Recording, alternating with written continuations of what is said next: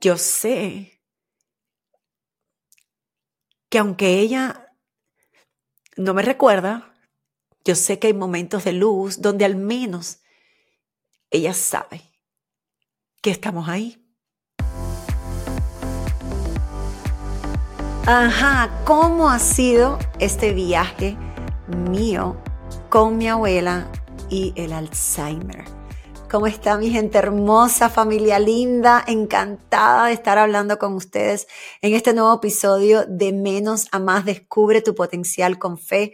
Y hoy elegí este tema, les digo por qué. Bueno, primero es el mes del cumpleaños de mi abuela, el 23 de octubre. Es su cumpleaños y estamos felices de poder celebrarla, de que Dios nos permita pasar este tiempo con ella, estos años que hemos estado a su lado y que de verdad nos encanta poder darle amor y ese cariño. Ahora, la verdad es que cada vez que pongo una publicación donde hablo de lo que hemos vivido, de cómo la estamos pasando, de cómo enfrentamos desde que llegó el Alzheimer a nuestra familia, a nuestra casa, en este caso a mi abuela específicamente, recibo tantos mensajes, pero les hablo de miles y miles y miles y miles de mensajes, ya sea de personas que pasaron por eso, de personas que están atravesando por la misma situación, otras que inclusive ha traído grandes peleas y discusiones familiares, porque unos quieren ponerlo en lugar, lugares de ancianos o homes, como se le dice en Estados Unidos,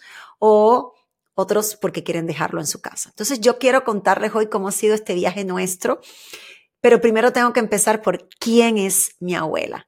Mi abuela hermosa, y les digo el nombre porque yo sé que en, tiempos antiguos, antes, ¿verdad? Eh, le, le ponían nombres como bien largos. Mi abuela se llama Juana de la Cruz Celia Elizalde Benítez. Y yo siempre le, le, decía, y hablo en pasado, porque ya hoy en día mi abuela no me conoce, eh, no me reconoce, perdón. Pues por eso hablo en pasado, pero yo me acuerdo que le decía, ay abuela, pero ¿por qué te pusieron ese nombre tan largo? Y siempre me decía, hija, porque en estos tiempos era así, todo el mundo le llama Chela, así le, dicen, le decían en, en, el barrio donde yo nací, donde me crié, en Luyano, ahí en Cuba. Siempre eh, una mujer muy fuerte, de un carácter increíble, determinada, echada para adelante, trabajadora, amorosa. Les digo por qué esta unión y este lazo tan fuerte con mi abuela. Mi mamá me tuvo muy jovencita. Mami cuando me tuvo, yo ella tenía 18 añitos, así era muy joven. Ustedes van a ver, una tía mía se llama Danai, tiene el pelo rizado, así rubio, es la hermana menor de mi mamá, sin embargo, se crió conmigo como mi hermana. Aunque es mi tía, nos criamos como hermana, nos vestían iguales, es decir, para mí ella es mi hermana, yo le digo tata, de hecho. Así es que le digo yo, ¿por qué mi mamá me tuvo tan jovencita, de 18 años, que entonces éramos una familia de mujeres, mi abuela, mi mamá, mi tía y yo.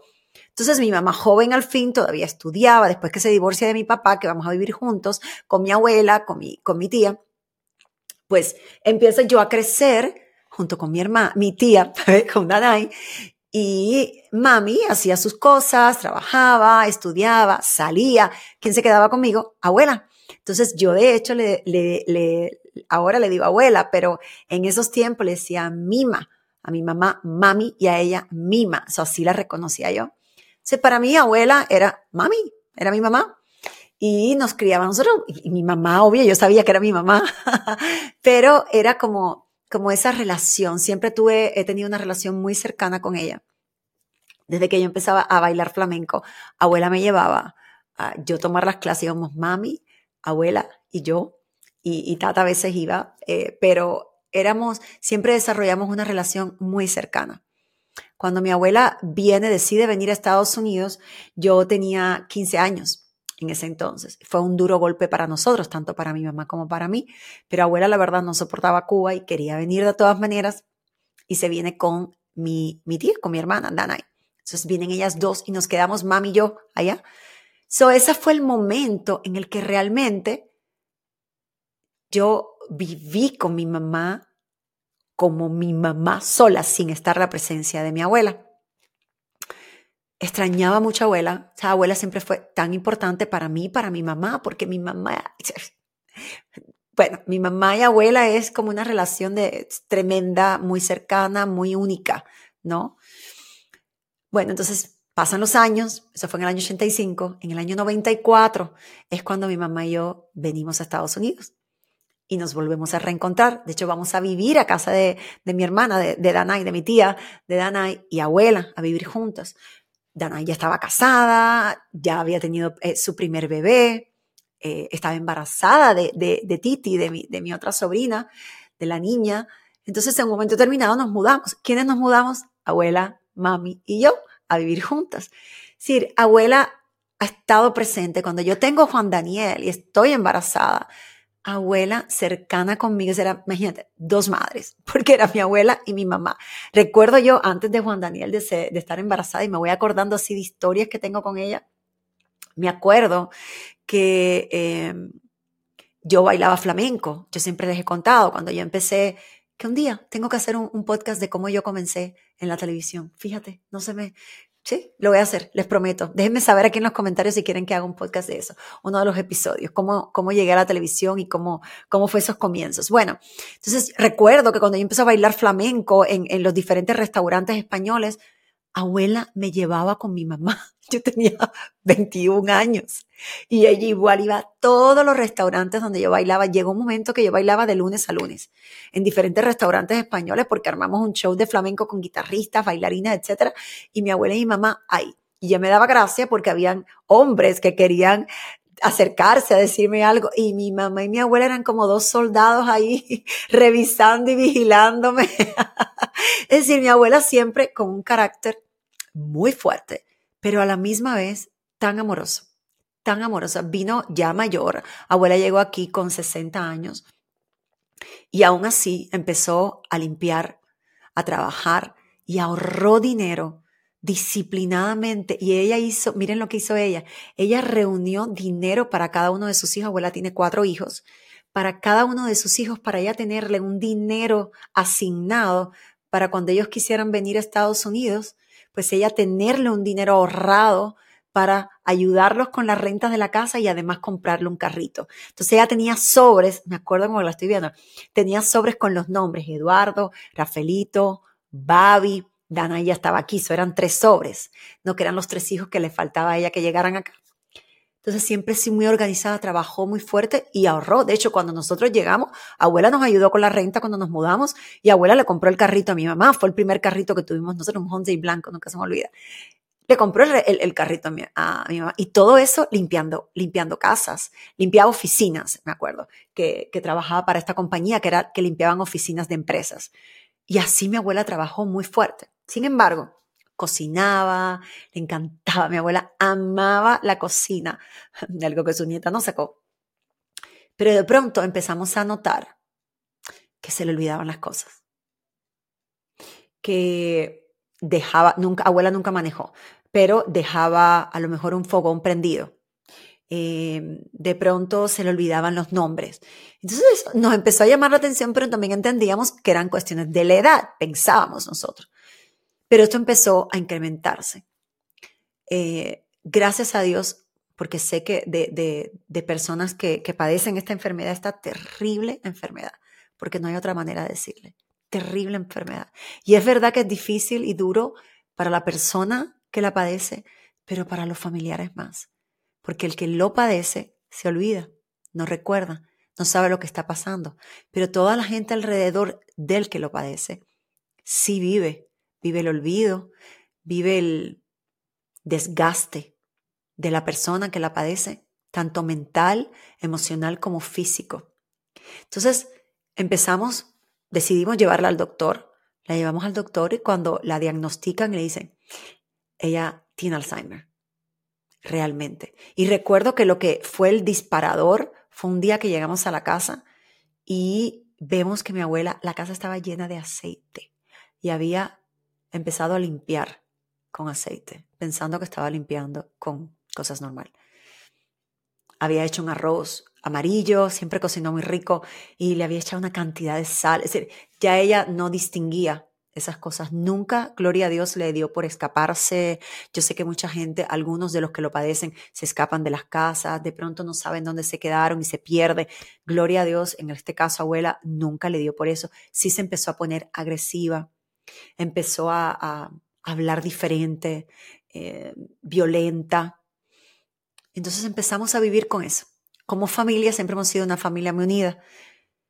¿Qué hicimos? Bueno, vamos a reunirnos. ¿Qué es lo que vamos a hacer? En este caso recuerdo que era mi tío Rafaelito, que ya estaba aquí, mi tío Eduardo todavía vive en Cuba, es el, único tío que me queda. Bueno, tengo otros tíos por parte de padre, pero en este caso alineado con mi abuela. Y, pero lo llamamos a Cuba y participó en la reunión. Me acuerdo que fui un día en la noche allá a casa de mi mamá y mi abuela, porque entonces, ¿qué hizo mi mamá? Mi mamá dice, yo me tengo que mudar con ella. Yo estaba casada, todos, mi tía Dana y también, Rafaelito con su esposa también. Su mami dice, yo voy a vivir con ella, voy a empezar a vivir con ella y se muda mami a una casita. Cuando yo llegué, cuando yo estaba aquí en Estados Unidos, que llegué y empecé a trabajar, siempre decía que la primera casa que yo me comprara en Estados Unidos era para mi abuela, porque era como una manera de decirle gracias, porque yo sentía que ella realmente me había criado desde muy jovencita y es alguien muy importante para mí. Y eso pude hacérselo, gloria a Dios. En cuanto yo empecé a trabajar en la televisión y empecé a tener un poco más de desahogo financiero, tuve la oportunidad de comprarme mi primera casa. Y dije, esta va a ser la casa de mi abuela. Y mi abuela siempre quiso vivir en un área acá que se llama Jayalía, porque ahí vivía mi tía Dana y ella quería estar cerca. Y empezamos a buscar casa y le pude comprar su casa, que de hecho es donde hasta ahora vive ella y mi mamá. Ahora vive ahí también con ella, desde ese entonces que, que decidimos que era lo más saludable porque ella ya no se podía quedar sola, obvio empezó a tomar terapias, teníamos una persona que iba a la casa, que le ayudaba con ejercicios mentales, a practicar, a desarrollarse, pero realmente ya era tarde, empezamos a, hablar sobre medicinas, cosas que nos recomendaban, hicimos de todo. en esa reunión dijimos, ok, ¿cómo hacemos? Empezamos a durante la semana mami estaba con ella, pero empezamos a turnarnos los fines de semana, se quedaba un fin de semana Danay, otro fin de semana yo, otro, y así nos empezamos a turnar. A medida que se fue poniendo las cosas más difíciles, han pasado ya muchos años después, gloria a Dios, abuela vive, abuela está muy bien de salud, eh, empezó a olvidarse de todos nosotros, empezó a pensar que mi mamá era su mamá, empezó a no reconocer a mi tía Danay, a no reconocerme a mí, eh, ya yo llegaba y hablaba con ella, sin embargo todavía se acordaba de mi hijo Juan Daniel. ¿Qué pasó con Juan Daniel? Ella tuvo una conexión muy estrecha porque Juan Daniel, desde que yo estaba embarazada, yo vivía solita, como estaba divorciada, vivía sola con mi abuela y con mi mamá. Entonces mi abuela hizo una unión muy fuerte con Juan. Cuando nace Juan, ella me empieza a cuidar a Juan, yo trabajaba, yo empecé a trabajar a los al mes de yo haber dado a luz a Juan Daniel. Entonces, abuela era el que me lo cuidaba, eh, yo le dejaba la, la, leche que me bompeaba y, y abuela se la daba. para mi abuela, Juan Daniel fue el nene, ya cuando Daniela nace, abuela ya tenía Alzheimer, entonces era como un poco diferente. Aunque se aman, pero abuela no reconoció también a Daniela. Entonces, Juan Daniel ella siempre se acordaba de Juan. Sin embargo, hace aproximadamente cinco años, fuimos mis hijos y yo porque siempre los acostumbré a que íbamos, vamos a casa de abuela, estamos con ella, pasamos tiempo, inclusive mis hijos le dan la comida porque ya ella, por ella, por sí sola, pues no puede, ya ella ahora mismo en este momento está en cama. Siempre hicimos un acuerdo, varios acuerdos. Uno, que nunca la llevaríamos a un home. Ojo, quiero hacer una aclaratoria, con esto yo no critico a las personas que no tienen posibilidades o que no tienen el tiempo y que son solas, yo no critico para nada a quienes los ponen en un home o en un centro de ancianos, para nada. Al contrario, cada cual conoce su situación. En este caso, gloria a Dios, yo puedo, por lo que Dios me ha bendecido, tener abuela en casa, tenerle a una enfermera, a una persona que ayuda a mi mamá 24 horas, porque hubo un momento de desgaste muy fuerte para la persona que cuida al enfermo. Mi mamá empezó a tener crisis de estrés, de llanto, de depresión, porque es muy fuerte ver a tu mamá desgastarse de esa manera, no recordar, no saber, no reconocer. Es muy fuerte ver eso. Él no se entera, el enfermo, pero el que lo cuida sí. Entonces, yo no critico a quien lo hace, pero en este caso para mí, para mi mamá y para mí, es como fundamental mantenerla en su casa porque ella mira y ve su planta, ella mira y ve su casa, ella mira y ve su cama, ella tiene su espacio donde cuando ella dejó de recordar, ahí fue donde quedó su memoria. Entonces para nosotros es como un honrar, ok, aquí está. Ella no sabe, pero yo, nosotros sí sabemos. De hecho, cuando yo voy siempre a verla y le tomo las manos, yo sé, y siempre este tema me, me toca, ¿no? Pero yo sé que aunque ella no me recuerda, yo sé que hay momentos de luz donde al menos ella sabe que estamos ahí, que no la hemos dejado, que no la hemos abandonado y le damos mucho amor. Mi mamá, la entrega de mi mamá a mi abuela, con Dios siempre, pero es, impresionante, porque yo trabajo, ahora yo me mudé, mi tía trabaja y mi mamá está ahí constantemente con abuela, batallando con las personas que trabajan con ella, con los seguros, con las terapias, con el doctor, cada vez que le da una, una infección, recientemente tuvo COVID, es impresionante pero hicimos el acuerdo, no vamos a llevarla siempre y cuando Dios no los permita a un home, a un lugar, sino que hasta el día que Dios decida que ella va a estar acá, lo tenga en su hogar y que se despida en el lugar que Dios nos permitió regalarle, para que fuera su casa, para que ella la adornara como quisiera.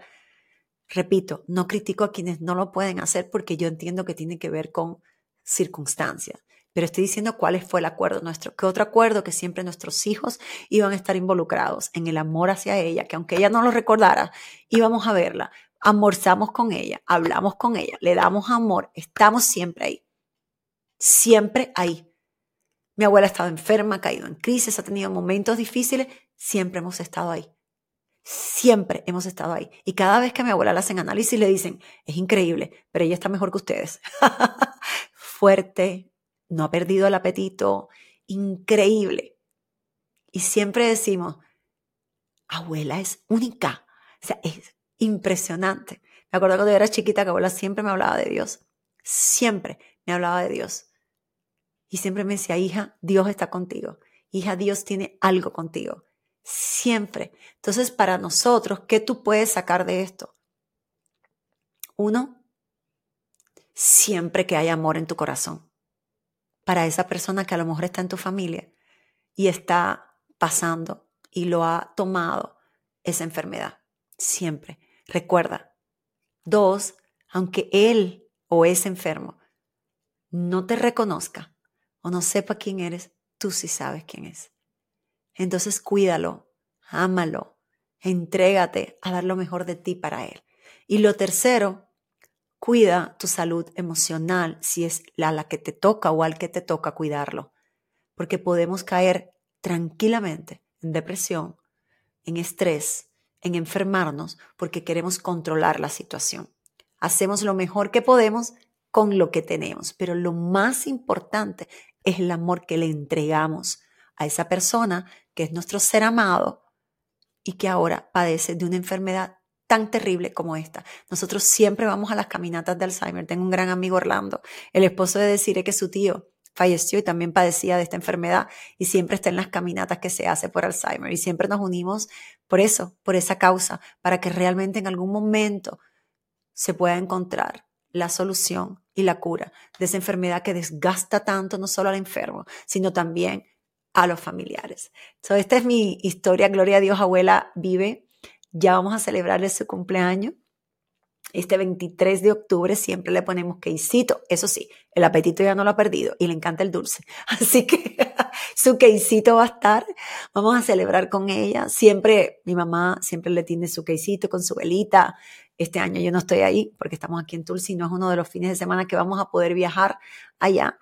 Pero siempre llamamos, mami lo pone por FaceTime, mami siempre la arregla, le pone sus eh, sus aretitos, llama abuela no, no se para, no camina, sin embargo tenemos la ayuda, la paramos de la cama, la sentamos en su sillón, come y ya en la noche pues se acuesta, es una vida muy tranquila, es una vida que realmente la acompañamos con amor, con tranquilidad y con entrega.